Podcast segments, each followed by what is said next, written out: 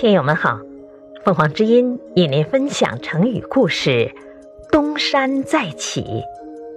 解释：指再度出任要职，也比喻失势之后又重新得势。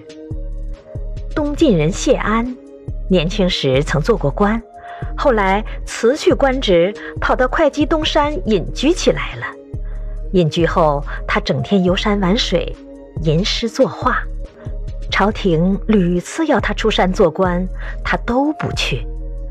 到了四十岁时，谢安终于应召入朝，再度做官，直到任宰相之职。他曾是历史上有名的以八万军队抗击八十万前秦军队，取得以少胜多的淝水之战的指挥者之一。这个成语远比于隐退后再任要职。